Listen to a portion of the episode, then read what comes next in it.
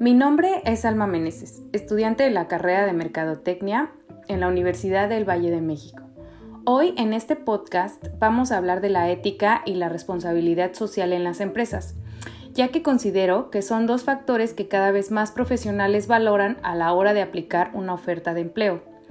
Conoceremos también cuáles son las características que debe tener una organización con calidad ética, cómo se puede reforzar esta actitud, la relación que existe entre la ética personal y la ética en las organizaciones. Además, conoceremos las áreas de responsabilidad empresarial y finalmente abordaremos un breve ejemplo de una empresa con responsabilidad y alta calidad ética.